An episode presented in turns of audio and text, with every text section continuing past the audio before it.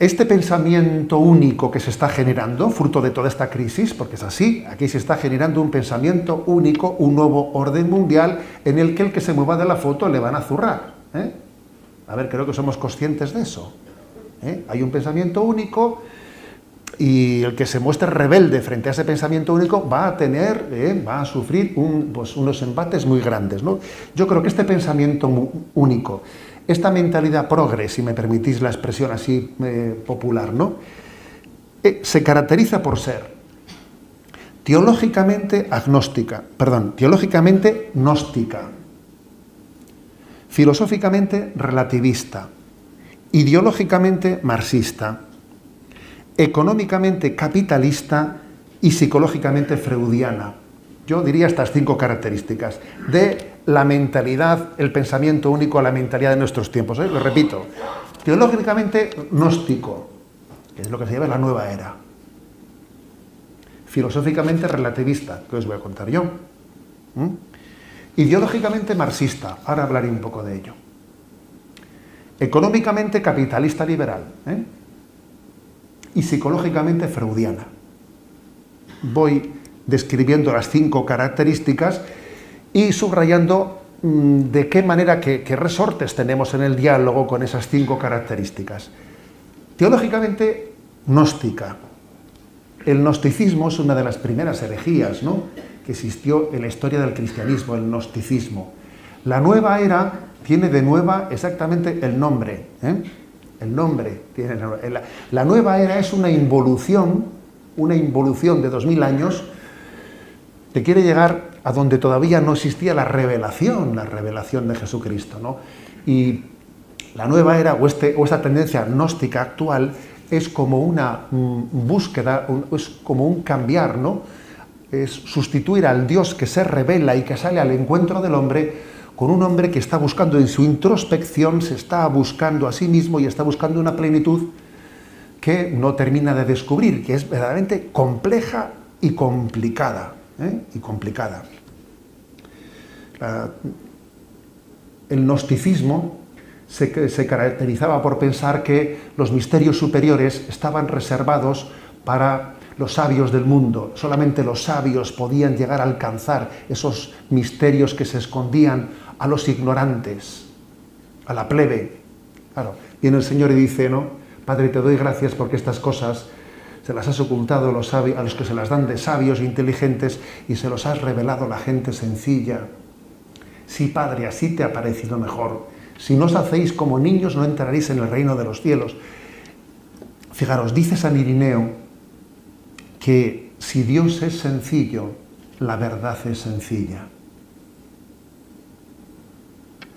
Entonces, es, es clave que Dios cuando se ha revelado nos ha mostrado su sencillez la revelación, la revelación tiene la capacidad de poderse decir eh, de manera muy profunda y sencilla. La profundidad y la sencillez no, no, únicamente no son incompatibles una con la otra, sino que son absolutamente necesarias. Yo recuerdo una anécdota de mis tiempos de seminarista, que estábamos en Roma, estábamos en Roma y había, habían anunciado pues, que, que había pues, un afamado teólogo, ¿no? Que iba a dar una conferencia mm, pues, en un lugar muy, digamos, eh, conocido de Roma, era un teólogo de esos que tenía fama ¿no? pues de estar siempre en las fronteras. Y bueno, allá que fuimos, yo fui acompañado de un profesor, conocido mío, y el hombre, bueno, pues estaba la sala muy llena y hablaba, aparte de hablar en italiano, parecía que hablaba en relieve, ¿eh? porque madre mía, es que parece que iba dando a luz las palabras, no digo esdrújulas, sino sobre esdrújulas, ¿no? Según el hombre iba hablando, era tremendo, era, bueno, increíble, ¿no? Cómo se iba expresando. Y yo me acuerdo que en plena conferencia me acerqué a nuestro profesor que estaba a lo mío y le dije al oído, le dije, no estoy entendiendo nada. Entonces él se me acercó y me dijo, tú tranquilo, que yo lo estoy entendiendo todo y no está diciendo nada. y a mí la verdad que yo me dio, una paz y una alegría muy grande, ¿eh? una paz y una alegría muy grande, porque, porque es verdad, a ver, porque los misterios de Dios, precisamente si son de Dios, se pueden decir de manera sencilla, de manera sencilla. Yo recuerdo que recién nombrado obispo, pues tuve la ocasión ¿no? de estar en, Valencia, entonces en la, Jornada Mundial de las Familias, allí nos encontramos pues con el, con el Papa emérito, nos encontramos en la capilla del Santo Grial y el Santo Padre les dijo a todos los obispos de España, les doy gracias porque ustedes han defendido la fe de los sencillos. Defender la fe de los sencillos, la fe, la fe es sencilla, Dios es amor. Cuando uno va avanzando en la vida espiritual, las cosas cada vez son más sencillas. Según se avanza, según se está más cerca de Dios, las cosas son más sencillas. Cuando más nos alejamos de Dios, las cosas son más complicadas. El gnosticismo, el, el gnosticismo es como una pretensión, ¿no? Es como un olvido, un olvido de que Dios ha salido al encuentro del hombre, de que Dios ha tomado la iniciativa de venir a buscarnos. Entonces nosotros frente al gnosticismo, en ese diálogo con el gnosticismo, tenemos que subrayar el gran don de la revelación. Dios ha hablado, Dios se ha comunicado. La revelación en Jesucristo es, una, es, un, don de Dios para que, porque Dios ha hablado, tiene, se, se ha revelado en una palabra, ¿no? Bueno, decía que esta mentalidad, este pensamiento único es teológicamente gnóstico. Segundo, filosóficamente relativista. Primero voy a decir una cosa, que el relativismo es mentira. Mentira quiere decir que no se lo cree el mismo, no se lo cree el mismo. ¿eh? Al final se ha demostrado que, el relativismo era una estrategia, una estrategia de poder, porque cuando el relativismo ha alcanzado el poder, se acabó, eh, eh, comienza la dictadura, del, relativismo. Por ejemplo, yo recuerdo que en mis tiempos jóvenes, pues la objeción de conciencia, ¿no? Bueno, pues los que entonces invocaban la objeción de conciencia como un dogma incuestionable, cuando han alcanzado el poder, no admiten la objeción de conciencia de absolutamente nadie. Y le mandan a la cárcel a un, médico como ese de, ¿eh? de Argentina que se ha negado a abortar. Oiga, usted no hablaba de la objeción de conciencia. El relativismo, entre otras cosas, no únicamente mm, pensamos que no, no responde a la verdad de la vida, sino que era una pura, una pura estrategia. ¿no? ¿Eh? Estamos creados por la verdad. Y, por ejemplo, cuando hablamos de dinero, a nadie, ahí no va el relativismo, ¿no? En temas en temas de eh, por ejemplo, económicos, allí no se admite la doble verdad. ¿Y por qué no? Si usted cree en el relativismo, ¿por qué no lo aplica también en la economía de su vida? Eh? El relativismo se ha demostrado como una estrategia de poder.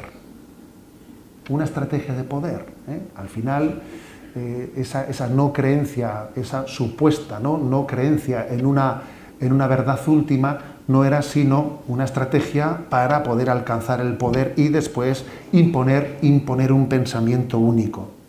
Todos somos conscientes de que en el, es imposible eh, educar en el, en el, relativismo, pero es que además el relativismo eh, se ha demostrado, como digo, ¿no? como subrayo, como una mera estrategia de poder. ¿eh? Creo que tenemos que subrayar mucho en nuestro diálogo la importancia de la libertad de conciencia, el, que nos demos cuenta de, que Dios nos ha creado libres y que tenemos, que, tenemos una obligación de, fidelidad a la propia conciencia, a esa verdad que hemos descubierto nosotros. ¿no? La libertad religiosa es, eh, pues es, un, es, dirimente ¿no? para poder llegar a, afirmar que, eh, que en un lugar concreto exista o no exista la libertad de conciencia. Tercer lugar, teológicamente gnóstica, filosóficamente relativista, ideológicamente marxista. Sí, yo creo que este pensamiento dominante es ideológicamente marxista. ¿En qué sentido? En el sentido de que mm, nos presenta una hermenéutica, una hermenéutica de, enfrentamientos. ¿Usted qué es? ¿Progresista o conservador? Bueno, pues usted. No tiene otra cosa para elegir. Usted, es decir, está continuamente planteando una lucha de, clases, una lucha de posicionamientos, unas, unas ascripciones ideológicas caricaturizadas dentro de las cuales cada uno tiene que estar absolutamente eh, pues insertado. Usted es tal, usted es nacionalista, no es nacionalista. A ver, creo que esa concepción ideológica de corte marxista, mm, dialéctico, dialéctico, configura nuestro pensamiento y nos impide pensar por nosotros mismos. Nos impide pensar. Nos adscribe la tribu. Nos adscribe a una tribu. A una tribu ideológica, a una tribu. Y por ejemplo, pues en España, sin duda alguna, se está utilizando y alimentando esas adscripciones tribales para que no terminemos de eh, pues superar nuestras heridas y las heridas de nuestros enfrentamientos, porque se está desde esa dialéctica continuamente cultivando pues, la lucha dialéctica. Existen luchas dialécticas entre azules y rojos, entre nacionalistas, no nacionalistas, y al final dices, pero ¿para qué discutís tanto si al final pensáis lo mismo? y no tenéis verdaderamente un pensamiento propio capaz de juzgar y discernir la verdad, sino que estamos continuamente cayendo en esos encasillamientos dialécticos, ¿no? Creo que esto también es, eh, eh, esta forma de ascripciones encasilladas que nos impide matizar, nos impide discernir, es, pues es deudora de esa dialéctica marxista. ¿Usted de qué clase social es? ¿Usted de qué grupo? ¿Eh? y, eso nos hace un daño inmenso, inmenso. Nos impide avanzar al conocimiento de la verdad. En cuarto lugar, económicamente capitalista liberal. Sí, claro, eso sí que es curioso que China, ¿eh? todos pensábamos, ¿no? que el maoísmo caería en el momento en que la economía de mercado capitalista entrase en China. Pues no, fíjate bien, ¿eh? ha, entrado ha entrado el, capitalismo más agresivo que pueda uno entender ahí en China, pero, ¿eh? pero curiosamente el, maoísmo en otro sentido se sostiene, ¿no? Económicamente se puede ¿eh? Compaginar esa ideología marxista con una concepción capitalista liberal. Y qué importante es que nosotros en nuestro diálogo seamos unos enamorados de la doctrina social de la Iglesia entre los regalos ¿no? que el Señor me ha dado, aparte de la explicación del catecismo de la Iglesia Católica, etcétera, ahora en el programa de Sexto Continente, pues también he tenido la suerte, estoy, la estoy teniendo, de desarrollar de manera desmenuzada, puntito por puntito, ¿eh? pues eh, en esa versión, digamos, dirigida para jóvenes que se llama el DOCAT del Catecismo de la Iglesia Católica, cada uno de los puntos desmenuzados de lo que es la doctrina social católica. Y es, es, es, una, es una gran sinfonía, ¿no? Una gran sinfonía como desde unos principios, desde unos principios de una coherencia, de una coherencia con nuestra propia, ¿no? Pues con, con esa concepción teológica cristiana, seamos capaces de hacer una visión global de la sociedad en la que sea el reino de Dios el que el que prime en cada momento, ¿no? y el bien común de todos los hijos que conformamos ese reino de Dios. La doctrina social, la doctrina social no es en el fondo una, siempre lo ha dicho la Iglesia, no, no es como una tercera vía pues, entre el comunismo, entre el comunismo y el capitalismo, pues la, la Iglesia formula una tercera vía, no, no es competencia de la Iglesia la de formular terceras o cuartas vías, ¿no? pero sí la de tener elementos de discernimiento para entender qué es aquello conforme al bien común de los hombres. Creo que es el bien común, la creencia en el bien común, el factor último que sustenta la doctrina social de la Iglesia, ¿no? Supongo que conoceréis aquella famosa cita de Helder Cámara, ¿no? al que mm, aquel obispo tan, digamos, volcado también en la, en la, doctrina social de la Iglesia, al que decía él, ¿no? que cuando él daba de comer a los pobres, le, llamaban un santo, ¿no? Pero cuando preguntaba, se hacía la pregunta de por qué los pobres pasan hambre y por qué existen estas divisiones, entonces le, llamaban comunista. Y decía, a ver, Vamos a ver cómo es esto. Si, doy de comer me llaman santo y si hago esa pregunta me llaman comunista. No, es la doctrina social católica la que tiene la capacidad de iluminar, ¿eh? de iluminar todas las realidades sociales, de la propia economía, de la propia configuración del trabajo. Quinto, psicológicamente freudiana. Claro, ¿eh? el pensamiento único psicológicamente freudiano. Cuando Freud eh, es el señorío de, de una voluntad falsamente liberada de esclavitudes, ¿no? Cuando Freud proclama la liberación de los instintos, está ignorando el pecado original. Y ustedes, que es un pequeño detalle. ¿eh? El pecado original existe y el desorden dentro del hombre existe, ¿no? Lo cual provoca una incapacidad para llevar las riendas de nuestras vidas. ¿Mm? La experiencia, ¿no? Dice José Ramón Ayón en ese libro sobre las ideologías que ha escrito tan magnífico, dice él, la experiencia de, lo mejor de la psiquiatría ha puesto de manifiesto que la sexualidad, entendida según Freud, no libera y que sexualizar la neurosis ha llevado a neurotizar la sexualidad. Es así, ha llevado a, neurotizar la sexualidad. Entonces, en este momento es tremendo, ¿eh?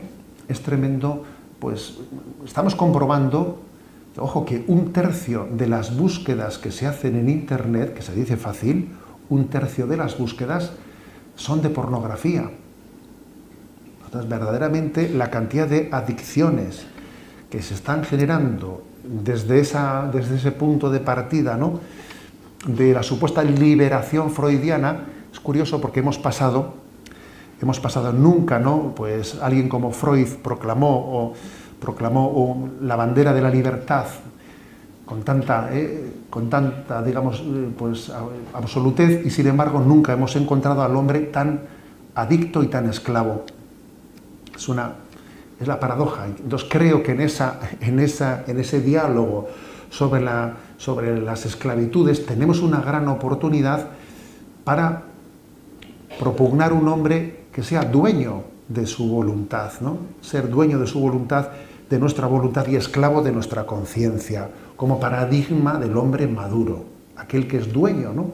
de su voluntad y esclavo de su conciencia. Bueno, yo creo que estas cinco características, ¿no? Teológicamente, la mentalidad progre o pensamiento único es teológicamente gnóstica, filosóficamente relativista, ideológicamente marxista, económicamente capitalista, psicológicamente freudiana.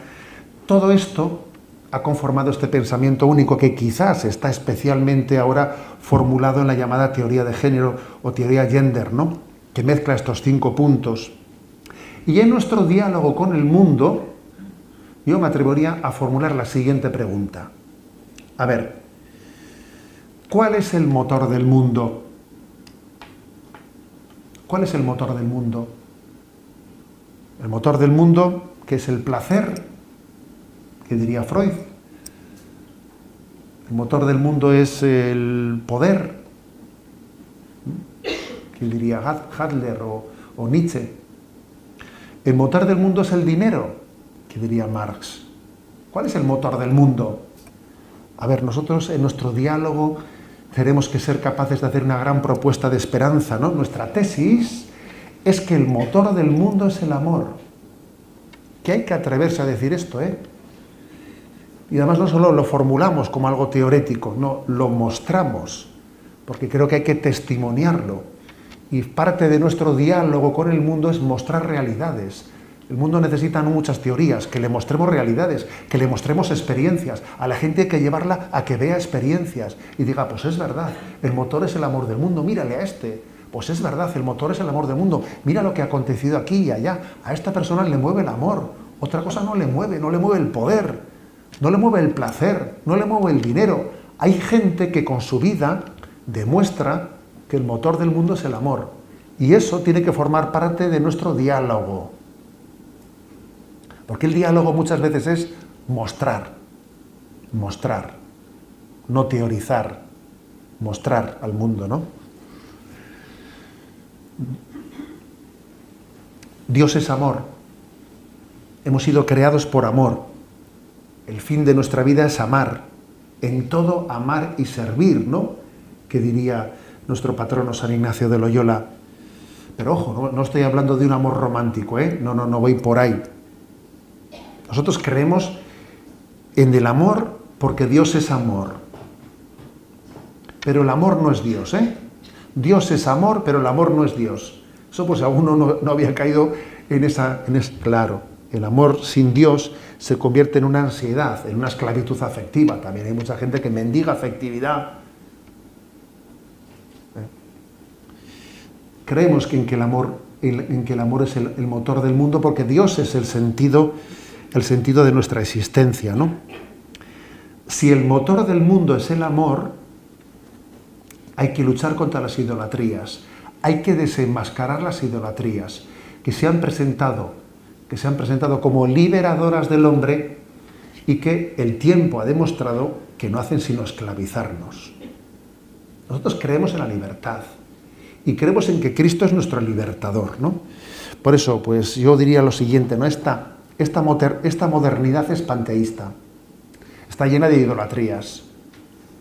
El que nosotros en el diálogo con el mundo, digamos que creemos en el Dios único, en el Dios que que funda ¿no? toda la realidad, será la fuente de liberación para el hombre. Y cuando en nuestro diálogo con el mundo mostremos ¿no? las experiencias de liberación, de cómo Cristo me ha liberado, nos ha liberado a nosotros, pues sin, duda ¿no? Nuestra, nuestro diálogo podrá ser muy fructífero.